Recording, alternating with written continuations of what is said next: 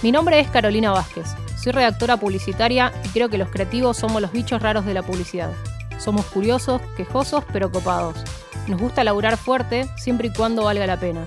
El día a día para nosotros es una montaña rusa.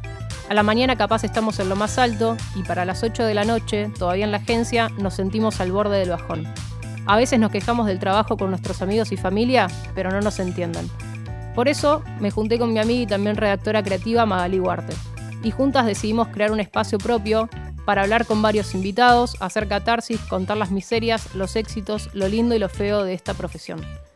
Porque a un creativo publicitario solo lo puede entender otro creativo publicitario, porque nadie lo había hecho antes y porque laburar en publicidad no es Mad Men, tenemos el objetivo de contar nuestras experiencias y el detrás de escena de todas esas cosas lindas que la gente ve en la tele, en la calle y en internet.